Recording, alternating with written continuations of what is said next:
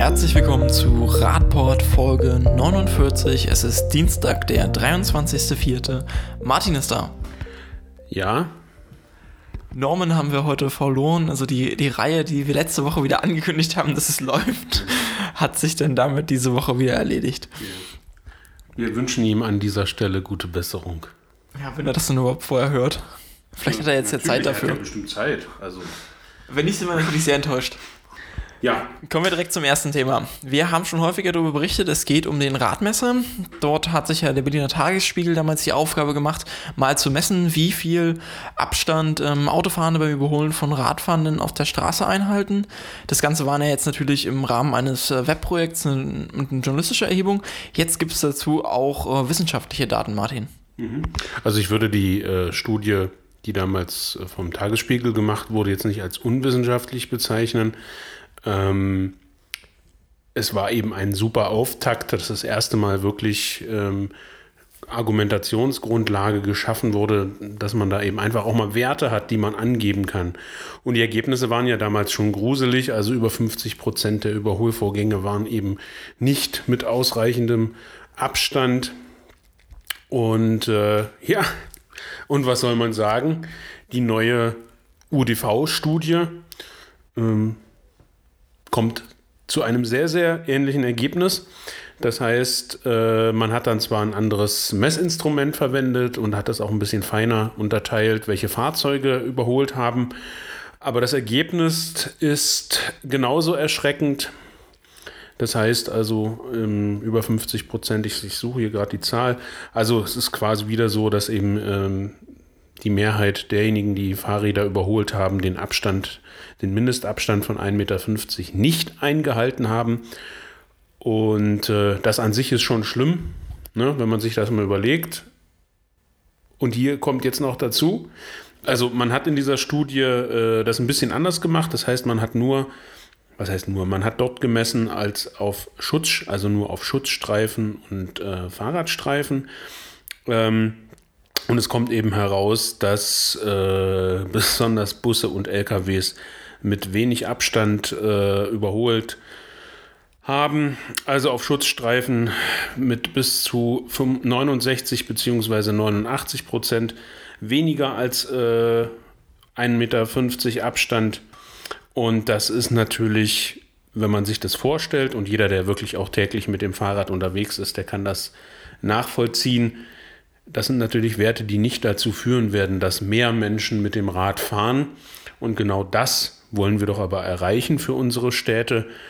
Und ähm, ja, die Zahlen sind erschreckend, aber ich finde es gut, dass es jetzt quasi noch eine zweite Studie gibt, die zu einem fast gleichen Ergebnis kommt. Und ich denke, das äh, sollte uns zu denken geben und das müssen wir natürlich auch in der Argumentation weiter nutzen.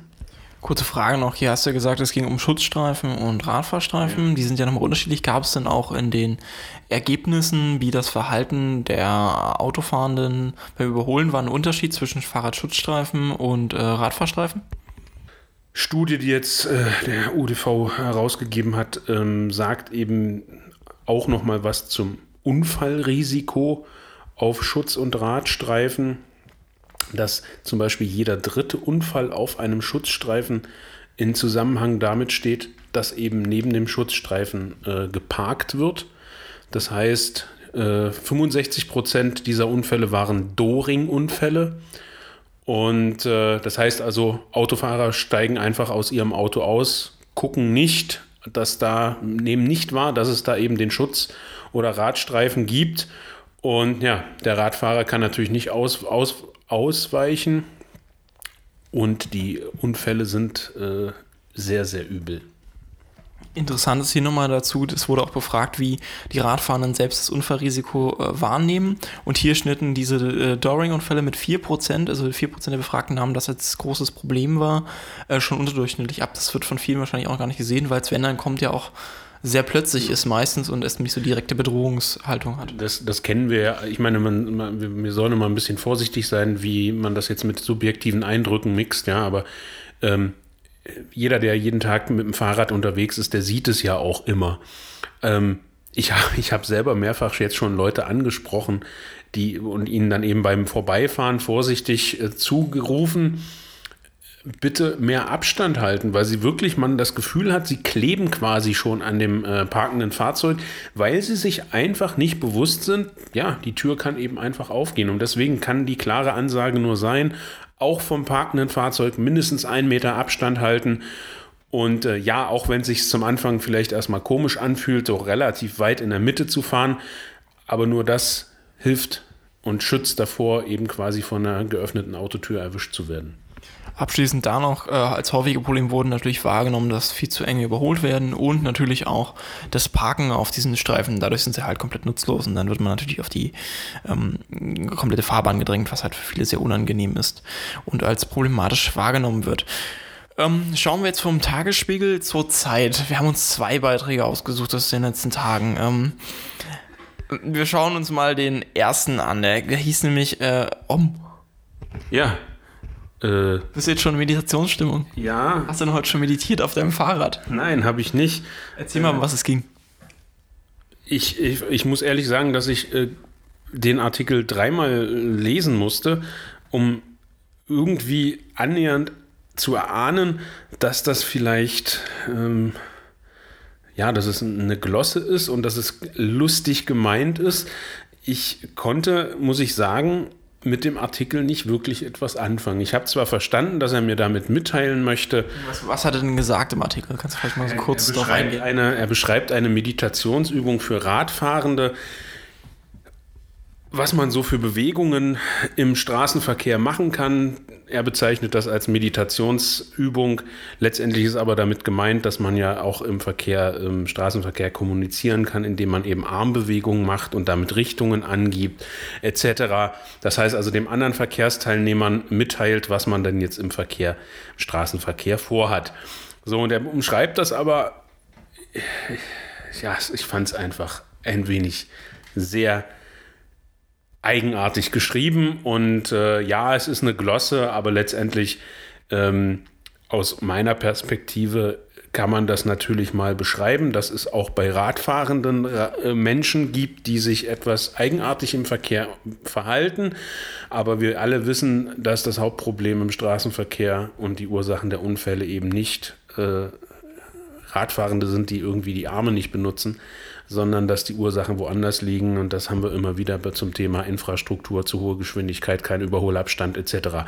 Interessant fand ich ja gerade, dass der Artikel das marginalisiert. Es wurde ja darauf eingegangen, dass sich anscheinend immer mehr Radfahrende im Verkehrsalltag auch äußern, dass es wohl ein Problem für sie ist, dass die Radwege zugeparkt sind, dass man, wurde ja auch suggeriert, dass man ähm, im besten Fall einfach mal die Vorfahrt zurückstellen sollte, äh, statt statt auf sein Recht für Vorfahrt zu bestehen, also einfach am besten an jeder Kreuzung bremsen und dann vielleicht drüber schieben. Also so war es nicht geäußert, aber so schwang das schon mit. Also das war schon äh, eine, eine Marginalisierung auch äh, dieser Gewalt, die da vielleicht auch im Straßenverkehr, so diese Angst, die Leute dann natürlich auch in Missmut ausdrücken, wie ich finde.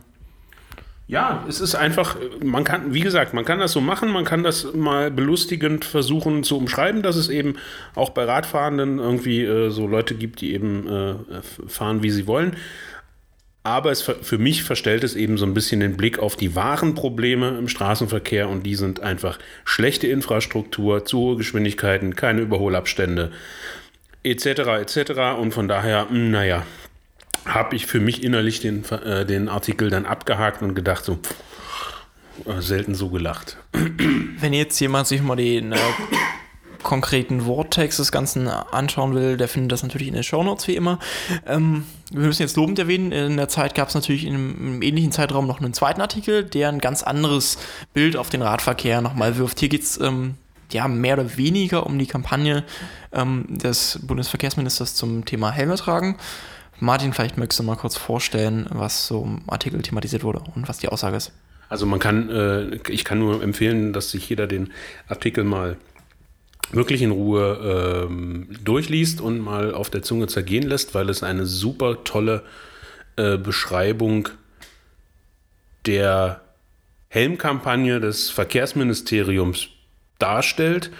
Es geht letztendlich darum, dass äh, sehr klar und fein äh, herausgearbeitet wird, ähm, dass, dass, dass, diese, dass diese Kampagne eigentlich, also diese Frage, die sich dann eben stellt, was, was, was, wollen, was soll diese Kampagne denn eigentlich erreichen? Ähm, in der Argumentation, also jeder hat ja das mitbekommen, was da in den sozialen Medien über diese Kampagne gesagt wurde und was da gelaufen ist, etc.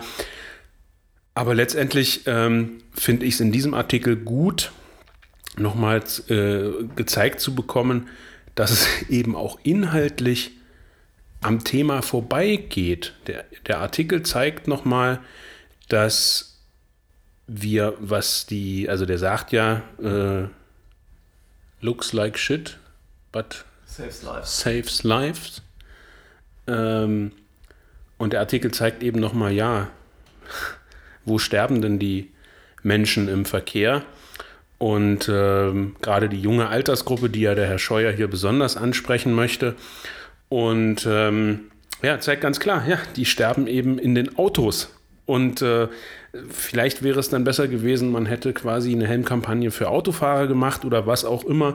Ähm, ja, es geht letztendlich darum, die Unfälle passieren mit Autos, in Autos, die Leute sterben dort und man hätte vielleicht äh, thematisch da den Schwerpunkt setzen sollen, hat man aber nicht. Stattdessen hat man hier quasi jetzt wieder auf dem Radverkehr und den Radfahrenden äh, herumgepocht und äh, sagt letztendlich, naja, lass es besser sein, steig vielleicht ins Auto.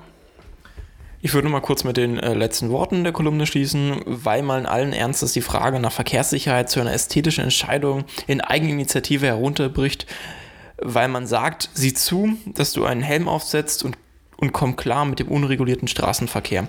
Das ist die Botschaft des Ministeriums. Ähm, ich glaube, das fasst die Kolumne ganz gut zusammen. Ähm, auch die Haltung dazu und wer nochmal Interesse hat, das im Detail zu lesen, äh, die Kolumne ist sehr lesenswert, ähm, findet die auch wie üblich in den Show Notes. Ja, wir kommen äh, zu einer nächsten ähm, Medienkritik leider. Es geht diesmal nicht um den Radverkehr, aber auch was, wir häufiger schon angemerkt haben. Häufiger werden ja in Zeitungen äh, gerne Radfahr-Zusammenstöße ähm, mit Radfahrer übersehen äh, betitelt. Äh, in diesem Fall heißt es Fußgänger übersehen. Martin. Ja, interessant wieder in der Volksstimme gelesen. Fußgänger übersehen äh, der schob, der Fußgänger, schob sein Fahrrad über eine Straße, Motorrad äh, wurde so stets in dem Artikel von der Sonne geblendet, hat den Fußgänger mitgenommen, schwer verletzt. Ähm, all, das sollte eigentlich für eine Unfallmeldung reichen. Man könnte vielleicht in der Unfallmeldung noch schreiben, dass wenn man nicht sieht, dann sollte man nicht fahren. Das heißt, Tempo runter, zur Not einfach für den Moment äh, das Motorrad an die Seite stellen, bis die äh, Sonneneinstrahlung abnimmt und ich dann auch wieder gefahrlos den Verkehr beobachten und sehen kann und dann auch am Verkehr teilnehmen kann. Vielleicht auch in gemäßigter Geschwindigkeit fahren, genau. das ist wahrscheinlich das Realistischere für alle. Na, letztendlich sagt das so die Straßenverkehrsordnung, eigentlich müsste ich da anhalten. Aber das Schöne ist der Schlusssatz. Denn der Schwerverletzte, das heißt also das Opfer, gab gegenüber der Polizei an, Alkohol getrunken zu haben. Die Beamten ordneten einen Bluttest an. Und dann kann sich jetzt der geneigte Leser fragen, was hat diese Information für eine Relevanz für das Unfallopfer? Also, dass äh, der Mensch wurde umgefahren, wurde verletzt, wel welchen Folgen auch immer. Äh, und jetzt passiert genau das, was wir immer wieder kritisiert haben. In einem Schlusssatz wird dann formuliert, naja, der hat ja Alkohol getrunken. Und äh, plötzlich ist eigentlich gar keine Frage mehr, wer den, Ur den Unfall verursacht hat, nämlich der Motorradfahrer, sondern der Schwerverletzte hat ja irgendwie Alkohol getrunken. Und es hat einfach in solch einer Meldung nichts zu suchen. Punkt. Belassen wir es dabei. Wir kommen zu einem Thema, das wir naja, nicht aufwärmen, aber wir hatten es vor zwei Wochen. Vor zwei Wochen wurden die Ergebnisse des Fahrradklimatests vorgestellt. Inzwischen haben sich auch einige BürgermeisterInnen ähm, dazu geäußert. Heute schauen wir mal nach Zerbst. Dort hat sich nämlich der Bürgermeister auch zu den Ergebnissen in äh, seiner Stadt geäußert. Ja, also ich fand erstmal gut, dass der Herr Dittmann, ähm, seines Zeichens Parteimitglied bei der SPD, ähm, der Volksstimme da auf die Fragen Rede und Antwort gestanden hat Und äh, ja, da sind dann so Sätze zu lesen. Aktuell konzentrieren wir uns darauf, im Rahmen von Straßenbaumaßnahmen zu einer Verbesserung zu kommen. Das heißt also den Radverkehr betreffend. Er nennt da auch noch so ein paar Beispiele. Ähm, letztendlich nehme ich, den, nehme ich das so wahr, was der Bürgermeister sagt, dass ihm das Thema durchaus bewusst ist und dass auch der Fahrradklimatest da nochmal beigetragen hat. Er bezieht sich auch nochmal auf den Fahrradklimatest 2016. Aufgrund der Ergebnisse damals hat man nämlich sogar schon angefangen, etwas zu tun. Ähm, ich selbst kenne Zerbst nicht so gut. Ich bin da, weiß ich nicht, wie lange nicht gefahren. Ähm, deswegen kann ich das schwer selbst einschätzen, wie das da so aussieht. Aber er geht eigentlich auf alle wichtigen Themen ein. Das heißt also Verbesserung der Infrastruktur. Da sagt er, ja, wir sind dran, wir machen da was. Die Kritik der zugeparkten Radwege, ähm, ja, wie soll ich sagen, die wird auch behandelt. Er meint, äh, das Ordnungsamt würde da jetzt schon äh, etwas präsenter sein und das würde vielleicht den einen oder anderen Radfahrer nicht reichen. Das nehmen wir mal so hin. Positiv finde ich, dass er ganz klar sagt zum Thema äh, Schulverkehr, Schüler, die eben nicht mit, der, mit dem Fahrrad zur Schule fahren, dass man daran arbeitet, beziehungsweise teilweise auch schon umgesetzt hat, dass man Tempo-30-Zonen ausweitet, um so mehr Sicherheit für den im Straßenverkehr zu erreichen. Ja, also äh, auch das Thema Abstellmöglichkeiten hat er auf dem Schirm. Und ich fand das jetzt, also auch wenn ich nicht alle Aussagen so ambitioniert finde, sage ich mal, äh, muss ich sagen, es ist offensichtlich in Zerbst angekommen und ich wünsche dem Herrn Dittmann, dem Bürgermeister, dass er da äh, das auch als Auftrag mitnimmt und dass wir in den, beim nächsten Fahrradklimatest dann ein besseres Ergebnis haben. Jetzt kommen wir dann aber auch mal ins gute Magdeburg. Vor einigen Monaten, glaube ich, war es schon, ich glaube, es ist schon einige Monate her, gab es einen Prüfauftrag des Stadtrates an die Verwaltung, ob grüne äh, Pfeile nur für Radfahrende installiert werden könnten. Das ist erstmal eine schöne Initiative vom Stadtrat gewesen, die wir auch damals gelobt haben. Ähm, Martin, was ist nun das Ergebnis? Möp. Das Ergebnis ist Möp. Ähm, ja, äh, der Herr Dr. Scheidemann informiert, dass äh, ja leider äh, äh, die zuständige Stelle nicht zuständig ist, um es mal kurz und klar zu sagen. Das heißt also, anordnen könnte das Ganze die untere Straßenverkehrsbehörde. Äh, ist aber dann doch jetzt noch nicht zuständig, weil ja äh, der grüne Pfeil in der STVO noch nicht verankert ist und dass es da nur Pilotprojekte gibt. Und ähm, ja, man müsse eben warten, bis äh, diese Studie in den Pil Pilotprojekten in Pil Pilotstädten abgeschlossen ist und dann könnte man, äh, also das Projekt läuft noch bis 2020 und dann könnte man nochmal neu überlegen. Das heißt also, man hat hier sehr schön eine Möglichkeit gefunden, sich dem Thema nicht anzunehmen. Ja, entsprechend verschiebt sich das Ganze. Also grüne Pfeile in Magdeburg wahrscheinlich erst deutlich später. Wenn es was Neues gibt, berichten wir natürlich nochmal drüber. Jetzt geht es um Magdeburgs zweites Großbauprojekt, das anscheinend auch mit etwas Bauchschmerzen durch die Gegend rennt. Also kann ich gleich nochmal Merp sagen.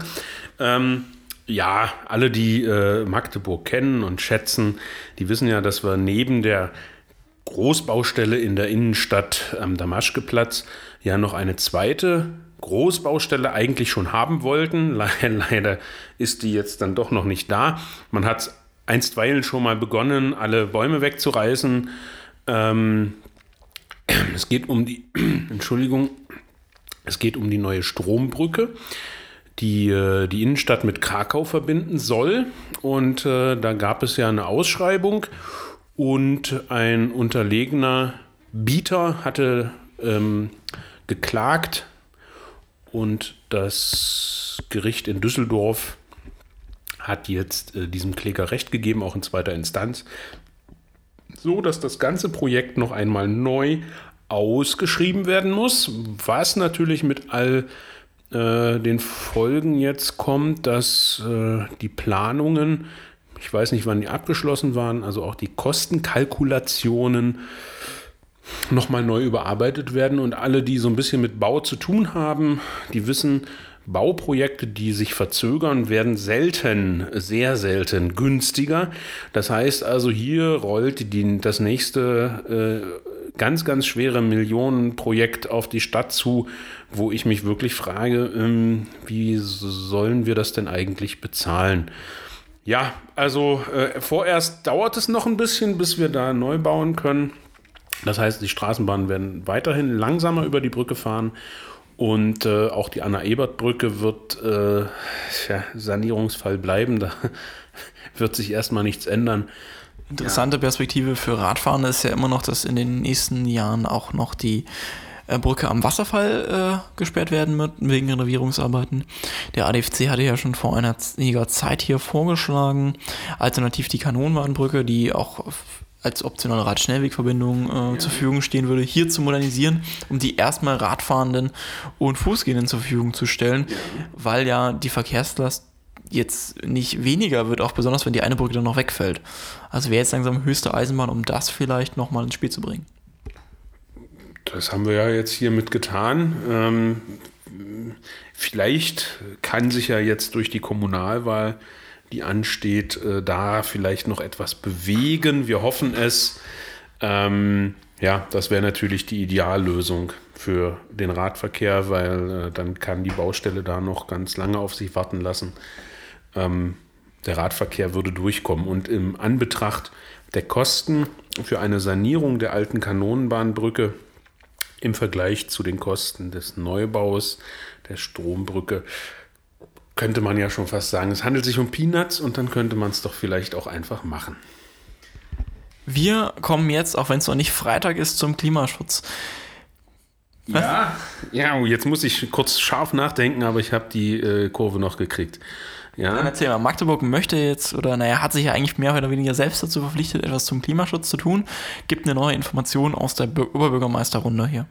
Ja, ja, ja. Ähm, wir haben ja ich, ich persönlich habe ja schon ganz, ganz oft gemeckert, wenn es um Magdeburg geht, dass äh, wir da so viele Sachen irgendwo schon mal in Papieren veröffentlicht haben, ob es sei es das Stadtentwicklungskonzept oder jetzt eben hier der Masterplan Klimaschutz oder der Verkehrsentwicklungsplan. Man schreibt viel, legt es ab und es passiert wenig. Und hier haben wir jetzt eine freudige Nachricht. Ähm, jetzt muss ich aber gerade, hier haben wir es. Ähm, es gibt quasi also eine Mitteilung aus der Verwaltung zum Thema, was passiert da jetzt gerade zum Masterplan Klimaschutz. Das heißt also, es gibt einen Maßnahmenkatalog und man hatte beschlossen, dass man ein paar Maßnahmen auf jeden Fall schon 2019 umsetzen möchte. Und siehe da, es handelt sich um ein paar Maßnahmen zum Thema Radverkehr. Und die lese ich natürlich ganz äh, freudig vor. Es geht also um die Förderung von Lastenrädern über eine Fachförderrichtlinie. Und äh, man liest dort sehr erstaunt, äh, dass vier Vereine bzw. gemeinnützig Tätige bei der Anschaffung von Lastenrädern unterstützt werden. Guck an. Ja, also da kann man die Stadt Magdeburg jetzt auch wirklich mal lobend erwähnen. Ähm, dazu passend ist, also das wäre jetzt die Maßnahme 1. Maßnahme 2 ist dann, dass man äh, Lastenradabstellanlagen vor Kindertageseinrichtungen schaffen wird. Zweiter Punkt. Wahnsinn.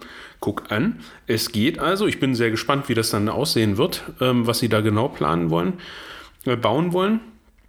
Dann äh, wird man ein Pilotprojekt realisieren zum Klimawandel Anpassungskonzept. Ja, dann wird man, das ist ganz spannend, die Sporthallen auf LED äh, die, die nicht Radverkehrsprojekte können wir uns jetzt dann auch sparen. Es gibt noch ein paar kleine Sachen, aber positiv aber, zu erwähnen zum Radverkehr. Ja, also man was. sieht, also hier hat die Verwaltung äh, auch mal ein Lob verdient. Hier passiert was zum Radverkehr. Hier hat man offensichtlich den Masterplan nicht einfach nur in die Schublade gepackt, sondern hier wird jetzt auch umgesetzt. Und ähm, ja, so kann das ruhig gerne weitergehen. Und zwar auch zum Thema Radverkehr und vielleicht noch ein bisschen schneller. Mal schauen. Wir schauen nächste Woche wieder. Bis dahin, tschö. Genau. Ciao.